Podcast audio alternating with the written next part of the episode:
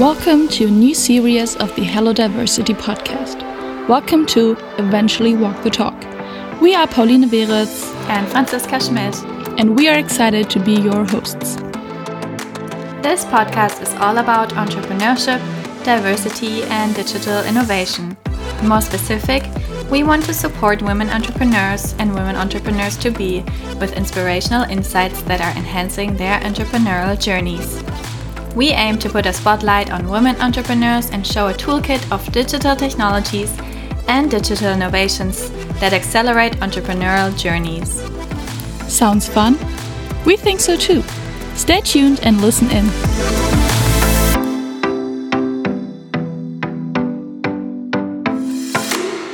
Hello, Aurelia, and welcome to our podcast today. Um, before we start, I'm going to ask you some quick questions so our listeners can get to know you. Coffee or tea? Definitely coffee. Perfect. Email or Slack? It depends, but I would say Slack. NFT or crypto? Crypto. TikTok or Instagram? Instagram. Pen and paper or digital notebook? Notebook. All right, thank you so much. So, today we'll be talking about your journey towards becoming a woman entrepreneur and the role of digital innovation for your belief in successfully, yeah, being able to perform those tasks in the entrepreneurial process. So, like developing a product or service, identify market opportunities, promote digital innovation, sales, everything that is in the ecosystem of entrepreneurship. And we will talk about your attitude and the intention to become a female entrepreneur. So, before we start, I'd like to ask you to introduce yourself, give um, us a little overview about what you're doing, what you've been doing in the past, and maybe also your future plans.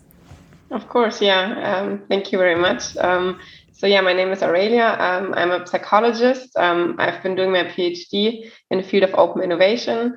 So, I've kind of combined both fields and did some research on the intersection. So, in particular, I was looking at the human side of open innovation. So, what do employees actually need to share and source knowledge, especially outside their own company?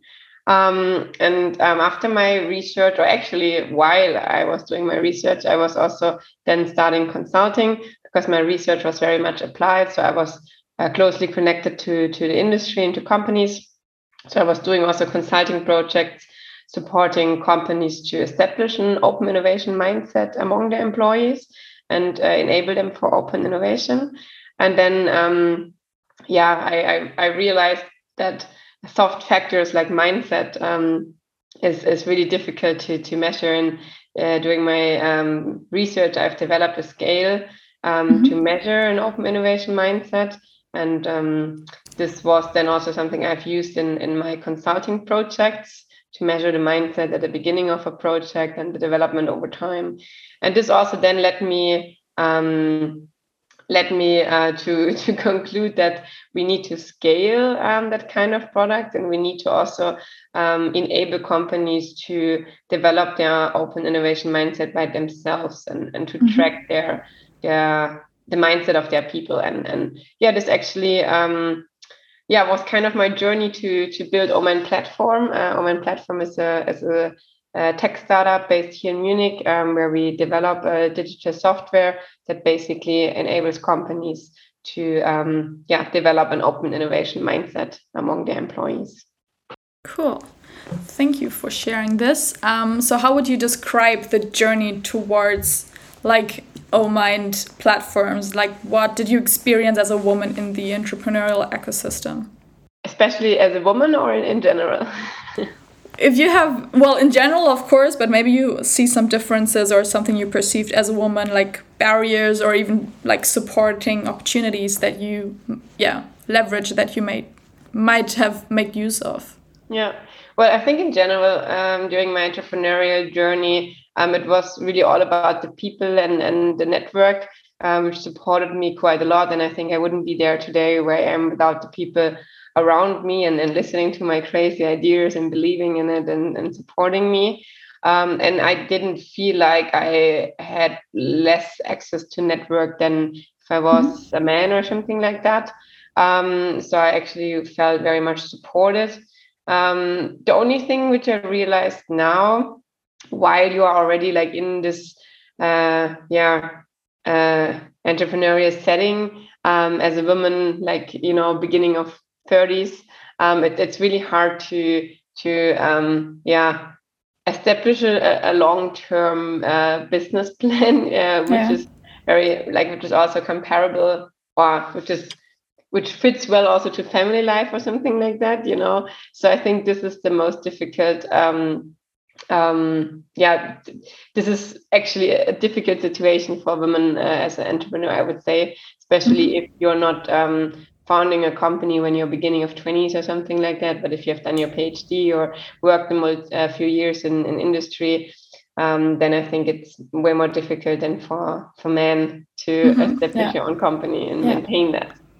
Yeah, interesting. Yeah, we will come back to like the motherhood part probably in the end. Um, for now, I'd like to know from your opinion. You were talking that open innovation and open innovation mindset was part of your research, but how would you define digital innovation? What does that mean for you in your current like daily life? Well, um, I mean, I'm not going to give you a scientific uh, definition of that now, but in my current life, it's, I mean, since we are developing a digital platform, that's the digital innovation uh, for me. So, um, like I was doing consulting, and what I've been doing, you know, in a um, very traditional manner, is now getting translated um, into a digital tool. So for me, this is, um, yeah, also a, a, really nice application of, of the research and practice, and to mm-hmm. actually yeah put put this um, yeah human centered work now into a digital tool so we are actually um, yeah offering also digital interviews you know we we analyze the interviews through ai uh, all that kind of stuff i've been doing manually uh, is mm-hmm. now getting done digitally and yeah for me that's a digital innovation yeah, okay. Maybe we have to talk about this later as well. Um, let's go a little deeper and catch up on like the digital innovation thing that you've been experiencing on your um, yeah entrepreneurial journey. Can you maybe name some digital innovations that led you to become an entrepreneur or that motivated you in becoming an entrepreneur? Um, well, not in particular, to be honest. Like it was not that I saw other digital entrepreneurs and I thought I would want to become one of them. For me, it was very pragmatic driven. Then that, you know, I was doing my research and then mm-hmm. I, I saw the need in industry. So I was doing consulting and then I realized, oh, damn, this is not scalable. Mm-hmm. so yeah. um, this is why it needs a digital tool. So from my point of view or my personal experience, it was very pragmatic driven, to be honest. Okay, but do you maybe have an example of a like female-funded company that leveraged digital innovation that maybe that you're confronted now? Yeah, I, I like um, looking at Xeem. Xeem is an open innovation platform led by two um, two female entrepreneurs, and um, one of them just got a baby recently, and I, I mm-hmm. follow them uh, very closely, and um, I think they are great role models how they run their business. Cool. Yeah. Thank you for sharing that. I will uh, put some information on that in the show notes so our listeners can see what we've been talking about. Um, okay, so you said it was more a pragmatic decision, like to scale something, scale your product. Do you still think that um, in other cases, digital innovation can impact the attitude to be a woman entrepreneur. So I'll give you some examples. Like, do you think there are less barriers when, like, when it's about raising capital or networking or access to knowledge and aspects like these? Well, I feel like nowadays, when when you're saying you're a woman in tech, I think everyone is listening more openly to you. Mm-hmm. Um, so I think there is um, there is kind of a bias and more in a positive way, you know.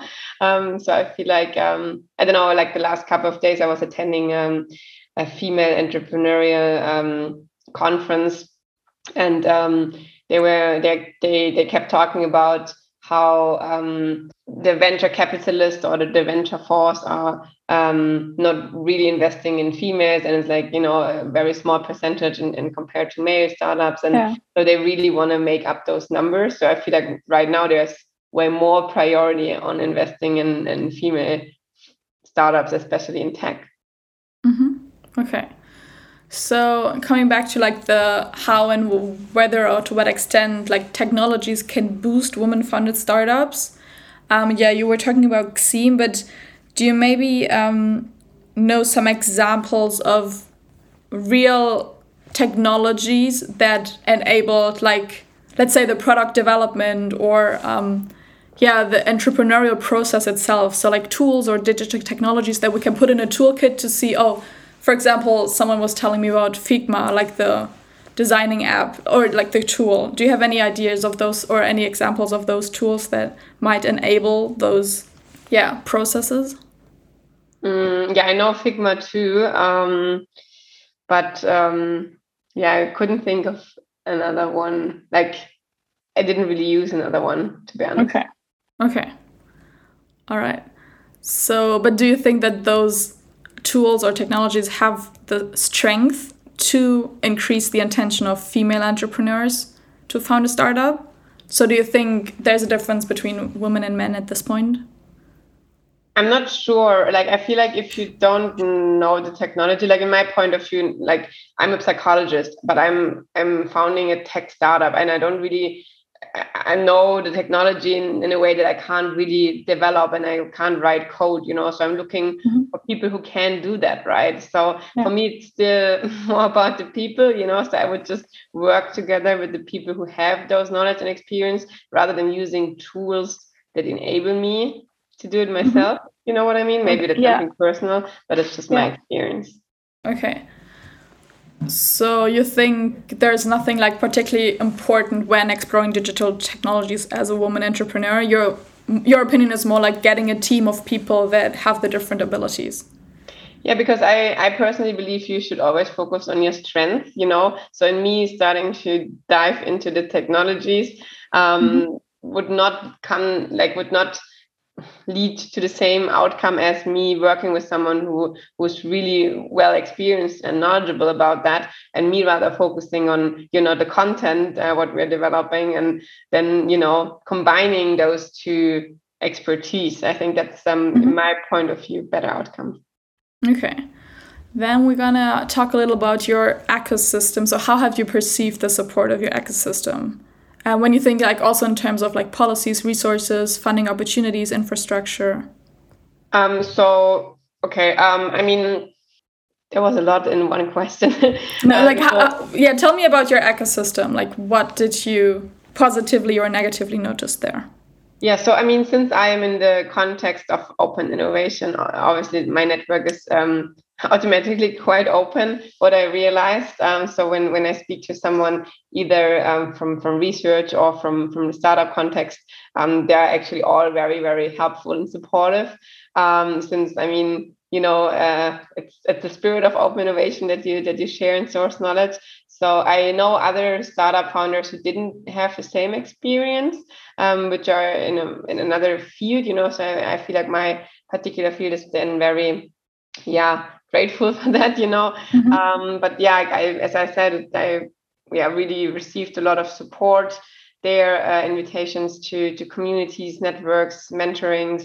Um, also, then getting connected to investors, um, getting invested, uh, connected to um, um, funding schemes, you know, getting big support in, in writing funding applications, particular from our um, incubator here in Munich. Mm-hmm. Um, we are um, yeah, closely uh, connected to the Hochschule München, with the University of Applied Science here in Munich. Um, so we really got uh, great support there, I would say. Cool. Yeah, these were some good examples. Thank you for that. Um, so you just also mentioned like funding opportunities. So raising capital is one major issue for female entrepreneurs. Do you have experience either from yourself or from maybe you can share how you did this with your um, startups, but have experience how digital innovations like those funding platforms, GoFundMe, crowdfunding platforms, in this sense, increase the individual's yeah belief of being able to build a startup because barriers are lower? I feel like um, there are a lot of funding opportunities um, in general, which is um, which motivates uh, founders actually to yeah you know to go forward um, because they they know there is money. The question is how accessible it is. Um, so we uh, in particular we are funded by the government. Like we've got the exist um, mm-hmm. funding scheme um, which was um, quite complicated to get. I mean, the application process in in, in the public environment is quite um, let's say exhausting but yeah. um, it's also very generous uh, so we've got uh, salaries now and and have this uh, less risky uh, funding experience i would say um, i personally feel also since you know i was part of the lead um, of this funding application and i was the main entrepreneur and i was female and i was a psychologist in the field of you know uh, technology like a software that increased our likelihood to get it um, to be quite frank um, so i think for us um, that's always great you know mm-hmm. Um, when it comes to investors like this this side um, like you know what happens after we are funded uh, by the government. Obviously we're looking into vcs and business angels and that kind of stuff. And also there i think there are great opportunities. I know the numbers are saying differently. I know the numbers are saying they're investing in less female but i feel mm-hmm. like as soon as you're saying you're female and you're in a tech environment there's going to be a lot of vcs who want to invest in you. Yeah. um, I, I don't know if they actually do it because we haven't signed any contract or you know that's just my perception. Um, okay. I don't know if that answered your question. Yes but i have a follow-up um, which i'm formulating while talking. So as your perspective as a psychologist do you think um, now you say you're perceiving that women even have a higher chance right now in tech to get funding? Why do you think this is the case that women at least perceive this you know like if we're talking like because we're not talking about of course we're talking about numbers and facts and scientific research but then there's also like the personal perception the individual belief. You probably know the term like self-efficacy like being able thinking to being able to do something. And this is also what we want to like have a look in like what can we do so women think that they're able to do this? Because this is like significantly higher for men than for women so do you maybe know why we have this like psychological perspective on this? Well, I mean, just as I'm saying, like I always see there are like female entrepreneur events. You know, they're always talking about fostering female entrepreneurs. There is so much happening at the moment. You know, so at some point, I'm like I'm always feeling like okay, you know, am I wrong or why do I need so much particular support? You know, mm-hmm. like don't get me wrong. I mean, it's a good thing, but sometimes maybe mm-hmm. it's also a bit um, too much. But um, n- not being said, I mean, the numbers they always they're like obviously show that there needs to be something done. But I feel mm-hmm. like because there is so much done, um, in like especially investors they have this as a goal now you know like yeah. i just need to attend an event and they quickly text you and say, "Oh, you know, do you need money?" I mean, not particular in that way, but yeah. you know, sounds interesting. Let's have a chat. And I was like, I just attended. you know, yeah. like, I'm yeah. female and I'm attended. So and that's it. You know, um, that's why I perceive that it would be easy to get money. Mm-hmm. You know, but I don't know. okay. Um, you also mentioned like the networking factor, um, which also theoretically is a burden for women compared to men. How do you perceive like digital opportunities in this context? Also, like networking platforms for women, and how can they increase the confidence to pursue those activities for establishing a startup? Do you see chances or burdens at this point? Yeah, um, to be honest, like we founded during COVID. So we founded um, remotely, and I um, established all my network in Germany during COVID because I was living actually um, abroad for the last six years and I came back during COVID. So my whole network in Germany was built remotely.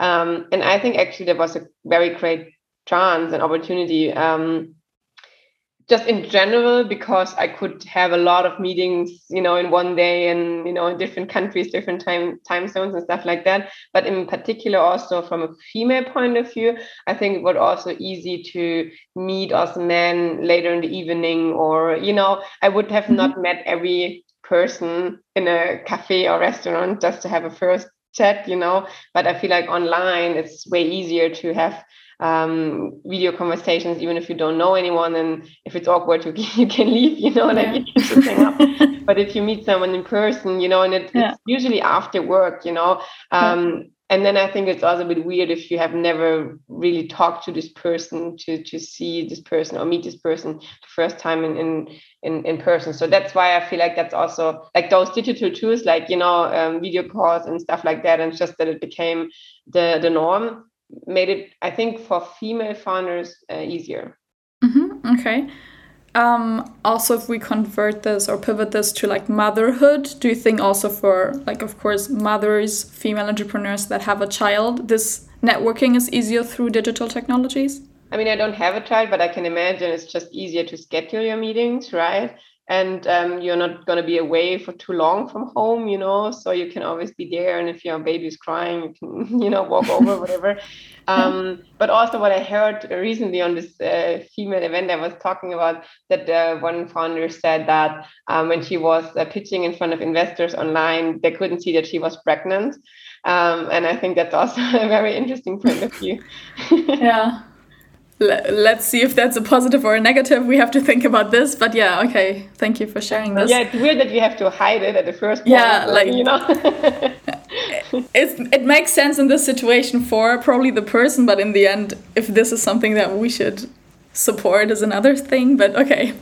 Um, and then there's also an imbalance or barrier regarding the access to knowledge. You were talking about this before. You would probably like add someone to the team who has the knowledge but um, can you maybe describe encounters with digital learning platforms that enhance the belief to be able to, like, for example, if you said, like, okay, let's talk about product development, for example, you don't have the knowledge right now, but maybe you could, yeah, gain some knowledge through learning platforms.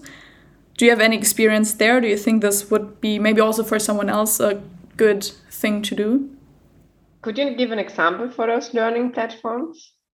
Well, let's let's talk about like those Coursera Coursera courses where you can do like a 10 hours course in design thinking. What I, for example, did during the first week of COVID, like I just wanted to get some knowledge and um, enhance, yeah, my expertise in this part, like because this is giving more knowledge of obviously like enhancing the access to knowledge as we have those platforms where you can get those courses and etc and maybe this is enhancing my belief in being able to do like a design thinking course. Do you have any experience with those kind of platforms? I don't have any experiences with those. Sorry. Okay. no to honest, maybe I'm a bit more um, it like old school. I mean, it's mm-hmm. weird saying that while building a digital yeah. platform, but um, when I feel like I have a need to learn something or access knowledge, I would ask uh, my network, my mentors, my coaches, and they would uh, coach me, you know, and they would mm-hmm. uh, provide a workshop or whatever, you know, and I personally feel like I would get um, way more out of this, you know, but again, that's a personal thing, I would say. Okay. Well, then, as you said, you're more traditional in that way. Can you name like maybe the three most often used like technologies, innovations, tools in your work life? Well, mainly for communication. I mean, we use um, yeah, Teams, Slack, you know, Confluence, Jira, that mm-hmm. kind of stuff. Okay. And then for writing down your notes? Oh, that's Confluence, though. Confluence okay, okay. is a tool where we document everything. Okay, um, okay. And in Jira, we do the project planning. So where we mm-hmm. assign tasks and plan our sprints and, and that kind of stuff. Okay, cool. So you were talking about open innovation and open innovation mindset earlier. Can you maybe share with us what yeah, what maybe the scale more or less is or the like the idea behind the scale that you um yeah, created in your research? Well, so um, there's a big problem when it comes to open innovation that um, there is a lack of this collaborative culture. Like people are not really sharing and sourcing knowledge, not even across apartments or across subsidiaries. So um, then, not even like if they don't even do that, then it's really difficult to do it across um, organization boundaries.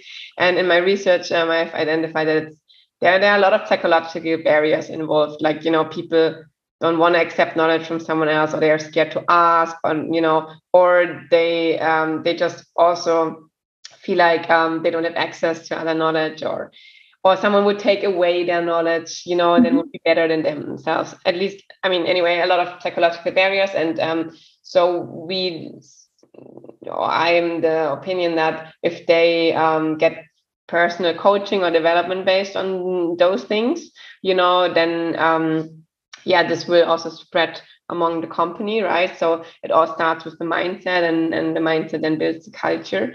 And um, yeah, so the top, like the dimensions we are looking at uh, in particular are like risk tolerance or failure tolerance, you know, because this is very much related to it. or integrative complexity, like being able to look at one problem from different perspectives, you know, of, of course, also openness to new experiences, mm-hmm. creativity, that, that kind of stuff is, um, yeah, closely related to knowledge exchange. Cool, interesting. Yeah, it's also very related to like our research or what we are doing on like digital transformation or change in general. So when we're moving forward, there are a lot of opportunities for change, obviously, both on the practitioner side but also on the research academia side. So do you, as an entrepreneur, as a female entrepreneur, have any expectations or wishes for researchers on how to support woman entrepreneurship in the digital era? Yeah, I, I don't know. Like, I can't really frame it um, what exactly would need to be done, but I think, um, yeah, what I just mentioned at the beginning, this um, you are young or at least not that young anymore, but like, you know, in the 30s and, and you want to mm-hmm. build a company. Um, how can you do that if you also want to have your family life or whatever? Mm-hmm. Um, and I don't know if research can support with that, but it's more about then the, you know, the the um, the framework, the the conditions for uh, being yeah. an entrepreneur. Because I feel like you know when you want to go this um, when you want to go down the VC track, you know, and then and you really want to build the next unicorn, let's say, then you need to work five years very hard. And is that aligned to also, you know, having a baby or something like that? And how mm-hmm. could that be aligned? And I feel like maybe from a research point of view, there could be some implications for venture capitalists, for expectations towards female uh, mm-hmm. entrepreneurs that it might become possible to combine both. Yeah. that you don't need to decide either or. Yeah, that's definitely also something that we're trying to work on to see how, especially like digital innovation and the ecosystem, like the digital ecosystem, can enhance the possibilities and the chances for raising capital, networking, access to knowledge, but also, of course, to combine motherhood or parenthood, let's say it like this, and um, yeah, entrepreneurial traits. All right, so thank you so much for your insights. Um, maybe you have a question that is important that in the context that I didn't ask or anything else you want to share, then the floor is yours. Is there if there any yeah like any experience that you had that you would like to share, maybe to give an example, um, being a role model to the listeners in a specific aspect. No, but um, maybe one one thing which came to my mind as you were talking, you know, and, and just this example about this this uh, female founder who who was happy that the investor didn't see her pregnancy. You know, mm-hmm. um, uh, regard like along these lines, I was listening to this conversation where then other um, VC uh, uh, VCs uh, shared their experiences that some of their uh, founders actually got their um, venture time or their um, shit, I forgot the name. um, but like, um, yeah, that, that they got implications that they become pregnant, you know, so mm-hmm. then uh, the, the vesting time, that's what I meant to say. Yeah. The vesting time got reduced because they got pregnant yeah. and stuff like that, you know, and I think this is so um, bad to hear, yeah. you know, and this is very frustrating. And um, yeah, those kind of things, um, I think they are really scaring for entrepreneurs and especially mm-hmm. female mm-hmm. entrepreneurs. So you know, just from from my point of view, if I'm, I'm I'm building something right now, but then on the one hand, I feel like okay, you know, I'm I'm I'm getting 32 now, you know, so I kind of need to decide what do I want to do in the next five years, you know, do I want to go all in or do I want to also focus on on family and that kind of stuff. And for me, at this stage, it seems like it is a choice, you know, mm-hmm. it's either or, and I think yeah. this is this is not a good thing and i mean if there's no um maybe it is not either or maybe there are opportunities but it doesn't feel like there are you know and mm-hmm. um I think personally that scares away a lot of female entrepreneurs to go down that road because they say right away, I could never combine that, you know. And I feel mm-hmm. like a lot of people say that as well. And especially if you have male mentors or stuff like that, they would definitely support it. They would say, yeah, yeah. you need to decide. Either you go yeah. down that track or the other track. And I think that's that's scary and I think that goes in the wrong direction. Yeah, definitely. That's definitely also a current barrier um, for female entrepreneurs. Even though there are some, they probably have to decide at some point. Of course, there are also great examples that are combining this, but still, this is a topic that has to be discussed. So, thank you for so much for sharing this. Um, we will put all, of course, like, yeah, things we talked about, OMind platforms, OMind consulting, and also maybe your LinkedIn profile, Aurelia, in the show notes so people can have a look what you're doing. Um, and yeah, thank you so much for joining us today. Of course, thank and you very much for having me. Thank you.